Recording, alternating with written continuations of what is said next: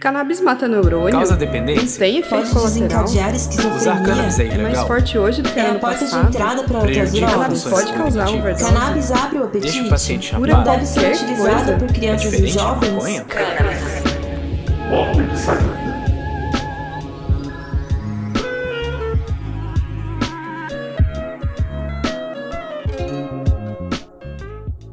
Olá, tudo bem? Eu sou o Bruno e você está escutando a segunda temporada do Porta de Saída, Gotas de Conhecimento, episódios curtos sobre temas relacionados ao uso terapêutico da cannabis. Oi, Bruno. Oi, gente. Oi, você que nos ouve. Eu sou a Ana e nessa temporada apresentamos alguns dados da literatura científica para revelar os mitos e verdades relacionados à planta, no intuito de informar com base na ciência. Oi, Bruno. Oi, Ana. E olá para você que nos ouve. Eu sou a Giovana e nesse último episódio dessa temporada respondemos a seguinte dúvida: A cannabis não deve ser utilizada por crianças e adolescentes? Opa, opa, opa, pera!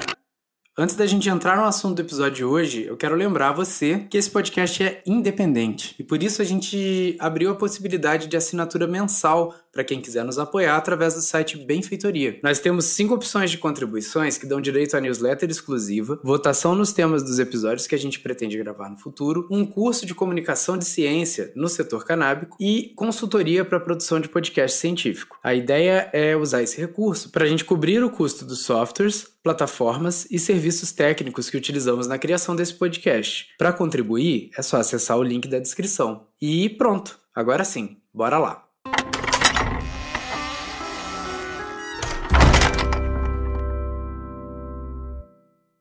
Para o Estatuto da Criança e do Adolescente, crianças são pessoas de até 12 anos de idade incompletos e adolescente entre 12 e 18 anos de idade. Nesse episódio, usaremos essa definição para falar das transformações importantes nessas fases, especialmente na adolescência, no intuito de responder à nossa dúvida. Para a psicóloga e coordenadora do Programa da Mulher Dependente Química, o PROMUD, do Instituto de Psiquiatria do Hospital das Clínicas da Faculdade de Medicina da USP, Silvia Brasiliano, abre aspas, a adolescência costuma ser um período muito intenso. É uma fase de reorganização emocional marcada por profundas mudanças com vista à construção de uma identidade independente. Os pais estão se preparando para perder a sua criança e o filho está se preparando para ingressar no mundo adulto. Para isso, é necessário o afastamento do núcleo familiar, intensificando-se a relação com os amigos. Os adolescentes contestam os pais e assumem características próprias de sua geração, modos de falar, jeitos de se vestir, lugares para ir e objetos para consumir. Fecha aspas. Diante de tantas mudanças corporais, hormonais, psicológicas, cognitivas, etc., podemos dizer que é na adolescência que começamos a favorecer a experimentação de várias coisas,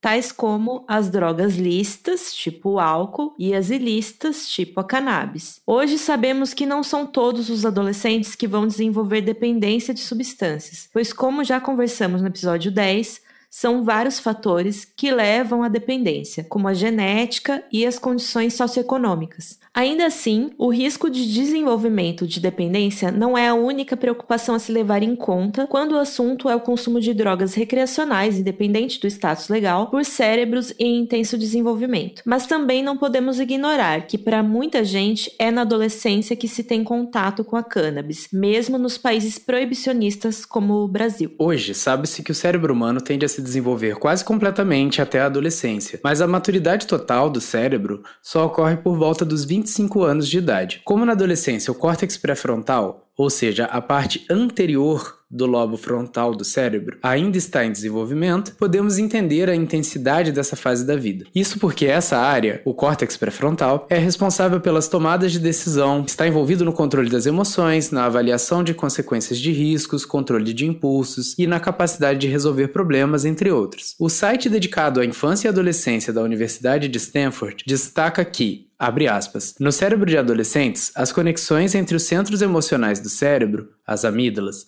e o centro de tomada de decisões, o córtex pré-frontal, ainda estão se desenvolvendo, e nem sempre na mesma velocidade. E isso explica o porquê, em situações nas quais adolescentes se sobrecarregam pelo influxo de emoções, muitas vezes não conseguem explicar depois o que estavam pensando no momento. Afinal, eles não estavam pensando racionalmente, pelo menos não na proporção em que estavam sentindo emoções. Fecha aspas, e só lembrando que isso foi uma tradução livre nossa aqui. Todo esse período de maturação acaba sendo um período bastante particular de vulnerabilidade cerebral, e dependendo do que acontece na vida da pessoa, isso pode contribuir para a manifestação de distúrbios psíquicos e cognitivos. Tanto que a psicóloga, professora e fundadora do programa de estudos e atenção às dependências químicas, o PRODEC da Universidade de Brasília, a Maria Fátima Olivier Fala que, abre aspas, hábitos e comportamentos aditivos adquiridos muito cedo tendem a se manter no repertório da vida da pessoa, gerando o que denominamos uma conduta aditiva, ou seja, recorrer aos efeitos da droga no cotidiano impede que o adolescente adquira habilidades de enfrentamento da realidade, com dificuldade de suportar situações de tensão, frustração e tédio que fazem parte da vida. Fecha aspas. Lembrando que o comportamento aditivo pode ser com relação a qualquer substância que altera as funções cerebrais, tais como o álcool e a cannabis. O estudo revisional Cannabis e Reprogramação Sináptica do Cérebro em Desenvolvimento, tradução livre, publicado na Nature em 2021, olha para essa questão de maneira pragmática. Se nos últimos anos a percepção de saúde mudou e temos visto maior aceitação do uso da cannabis, é necessário entender as implicações no desenvolvimento cerebral, já que a planta também tem sido consumida por pessoas grávidas, mães ou pais jovens e adolescentes. Para isso, as pessoas que publicaram trouxeram uma visão geral dos efeitos neurobiológicos do THC durante os períodos pré-natal, pós-natal e adolescente. Destacaram os efeitos em relação à plasticidade sináptica, isso é, a capacidade das sinapses de se modificarem conforme os estímulos que recebem, podendo se fortalecer ou enfraquecer. Elas também olharam para os efeitos a longo prazo na expressão e regulação de genes, mas considerando que o ambiente também pode contribuir para diminuir ou aumentar o impacto no desenvolvimento cerebral quando há exposição a cannabis. Só lembrando que no nosso episódio anterior, episódio 12, a gente conversou um pouquinho a respeito do significado aí dessas sinapses e também teve uma pequena conversa sobre a epigenética, que é esse estudo dos efeitos na expressão e regulação dos genes, né, os efeitos do ambiente e de moléculas como as presentes na cannabis. Mas voltando ao estudo, ele diz que durante a gestação, algumas interações podem ser prejudiciais em relação à plasticidade sináptica, porque o canabinoide, THC, pode comprometer a estabilidade das conexões e prejudicar o desenvolvimento cerebral, assim como aponta que os canabinoides podem interferir na eficiência, atividade e expressão de receptores, canais, enzimas e outras moléculas e estruturas essenciais para a plasticidade sináptica. Durante a amamentação, estamos num período da vida em que existe uma explosão de sinapses entre os neurônios do sistema nervoso central. No entanto, o estudo aponta que ainda faltam pesquisas analisando o impacto de canabinoides durante esse período para a criança, apesar de argumentar que é um momento de aumento da conectividade neural e, portanto, altamente sensível a estímulos, inclusive ambientais. Mesmo com uma grande lacuna de conhecimento, alguns modelos iniciais sugerem uma perturbação associada aos canabinoides nos principais sistemas de neurotransmissores, assim como um impacto possível no equilíbrio comportamental, como visto em adultos. Por exemplo, o site do Instituto Nacional de Saúde estadunidense, dedicado aos efeitos de drogas durante a amamentação, sumariza dois estudos, um focado no uso diário e outro no uso ocasional da planta, dizendo que, embora ambos os estudos sejam bastante iniciais, sugerem que o uso diário por parte de quem amamenta pode trazer atrasos no desenvolvimento motor, mas não no intelectual ou no crescimento do bebê, associados à presença do THC no leite. Um uso ocasional em um ambiente que não expõe a criança à fumaça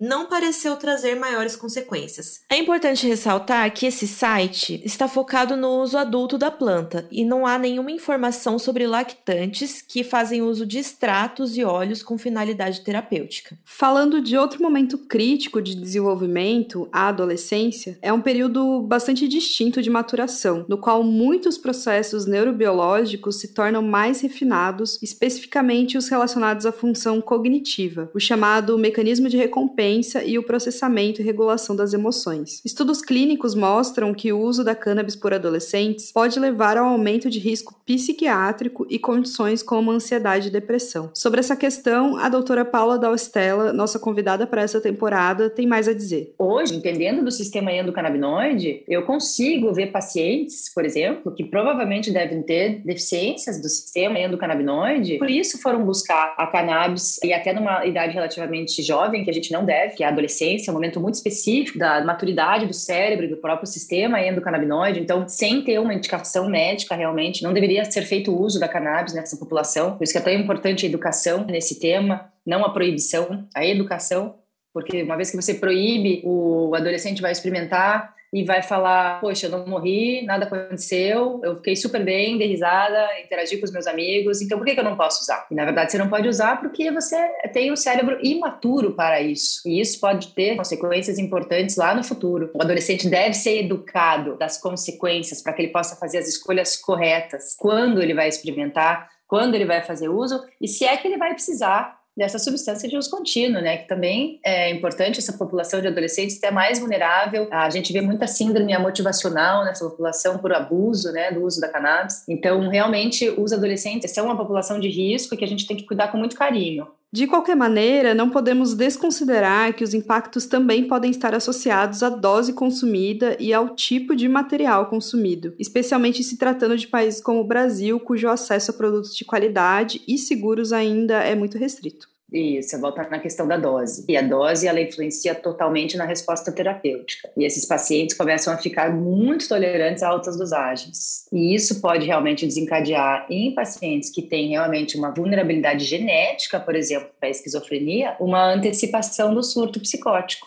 Você teria lá na idade adulta, ou talvez não teria, por não ter entrado em contato, e vai ter esse surto psicótico mais precoce. Então, voltando, um dos efeitos colaterais mais importantes, se a gente for pensar bem, seria esse, na população dos adolescentes, né? Essa população mais vulnerável. Os efeitos nessa população são preocupantes, porque mesmo o uso experimental pode ser de risco. É o que afirma a psicóloga Maria Sudbrack. Ela nos explica que se o adolescente tiver uma propensão à psicose, isso pode ser desencadeado pela cannabis ou por qualquer outra droga. Por isso, o risco para essa população pode ir além da quantidade e da frequência de consumo. Além disso, ela aponta que os efeitos da cannabis no cérebro adolescente podem ocasionar problemas de memória, atenção, concentração e o uso prolongado pode culminar em uma síndrome amotivacional. Canabinário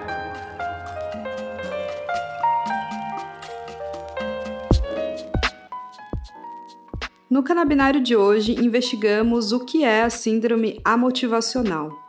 É uma das complicações que ocorrem com a exposição crônica a cannabis, que pode envolver desligamento, falta de vontade para realizar atividades, indiferença face às responsabilidades, diminuição da emotividade e expressão emocional e déficit cognitivo semelhante aos observados em casos de esquizofrenia e depressão. Segundo a pesquisadora Ana Rodrigues, aspas, é caracterizada por um afastamento gradual do mundo que rodeia o paciente, com perda da reatividade emocional, espontaneidade e comportamentos dirigidos a objetivos. A resposta a estímulos externos é deficitária e os pacientes são incapazes de experimentar ou antecipar qualquer tipo de prazer, exceto após o consumo de cannabis. Também a memória e a atenção se encontram afetadas. Fecha aspas. Essa síndrome não se relaciona exclusivamente com a cannabis, pois também pode acontecer com pessoas que fazem uso crônico de tabaco, álcool e opioides.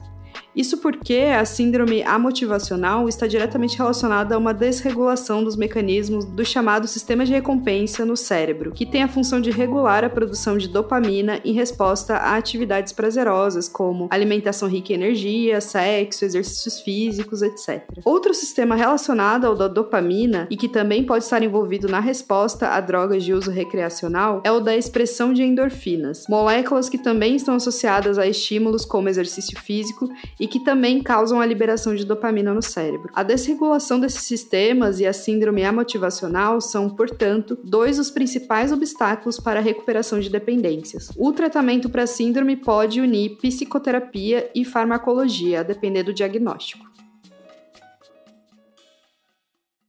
Apesar de termos respondido à questão proposta nesse episódio, a gente deve ter em mente que a terapia de cannabis pode sim ser uma alternativa para crianças e adolescentes. Estudos sugerem a efetividade para o tratamento de condições convulsivas e uma redução, por exemplo, na ansiedade e na insônia associadas ao autismo. Então tudo depende da avaliação individual, do respaldo médico da dose, do tipo de produto e do balanço entre potenciais benefícios e riscos. E, claro, né, do avanço do conhecimento daqui para frente. Porque, querendo ou não, a gente está falando de um fitoterápico. De qualquer maneira, é importante conversar com os adolescentes sobre a cannabis para que eles também conheçam os perigos do uso precoce e sem recomendação médica. Como aponta a psicóloga Silva Brasiliano, não é fácil descobrir que um adolescente está usando substâncias ilícitas, mas é necessário que os familiares estejam em condições de buscar formas mais adequadas de atuar e ela nos dá alguns caminhos para isso. O primeiro é não confundir ilegalidade com gravidade. Por exemplo, no Brasil, o álcool é legalizado, enquanto a cannabis para uso recreativo não. As duas substâncias, no entanto, são psicoativas assim como o tabaco, a cocaína, os calmantes, etc. Então, a única diferença é que uma tem a venda proibida até os 18 anos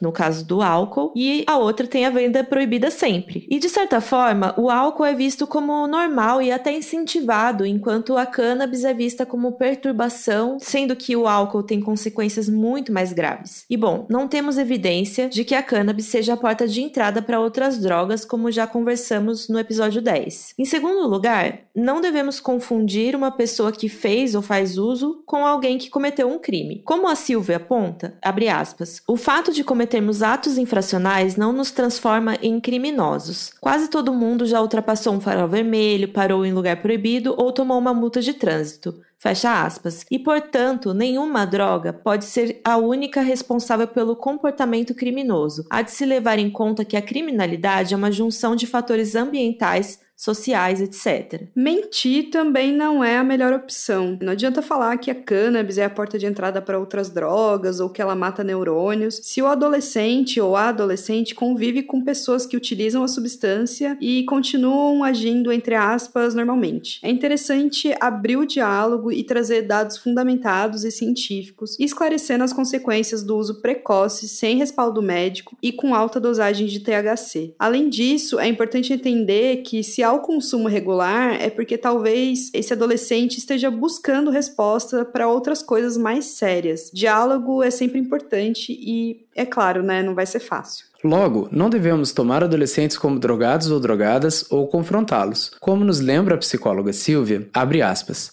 Humilhar, culpabilizar, amedrontar só vai fazer com que o jovem fique acuado e esconda ainda mais o que acontece. Uma atitude firme, calorosa e de aproximação pode facilitar a troca. Fecha aspas. Por fim, ela afirma também que não é necessário tomar atitudes extremas, como mudar de casa, mudar de escola ou afastar do grupo de amigos.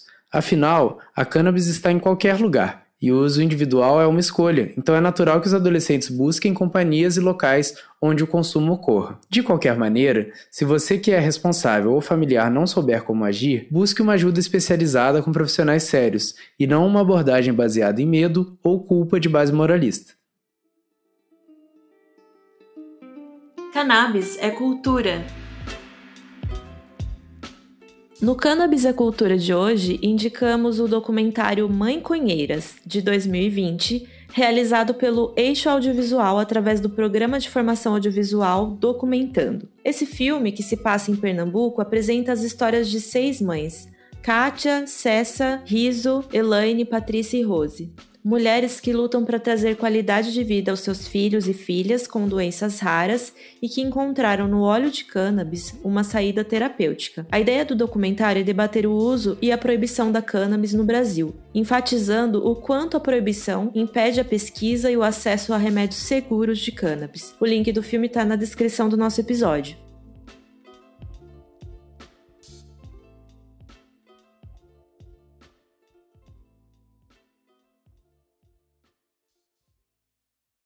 E antes de darmos tchau, lembramos que você pode acessar as referências bibliográficas na descrição desse episódio. Nos siga nas redes e compartilhe as nossas ideias.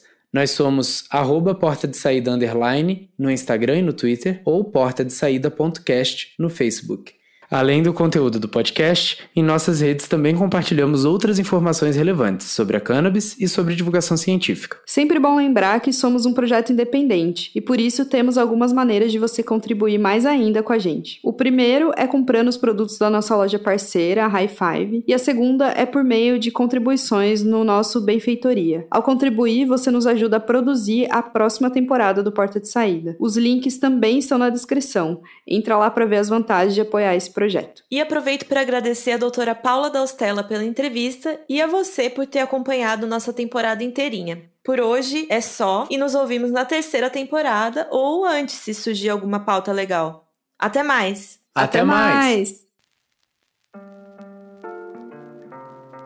O Porta de Saída Podcast tem produção executiva e curadoria cultural de Giovanna Romaro, roteiro e pesquisa de Ana Carvalho e entrevistas, pesquisa e checagem científica de Bruno Moraes. Nosso design é feito por Barbosa, a edição fica por conta de Alu e a trilha sonora é do Bangalô Galáctico. Um agradecimento especial aos nossos apoiadores e apoiadoras e às pessoas que acreditam no poder da divulgação científica para desmistificar conceitos. E um abração para a equipe do Blog de Ciência da Unicamp, nossa parceria de divulgação científica. Ficou com alguma dúvida ou quer nos ajudar? Escreva para porta de saída podcast@gmail.com.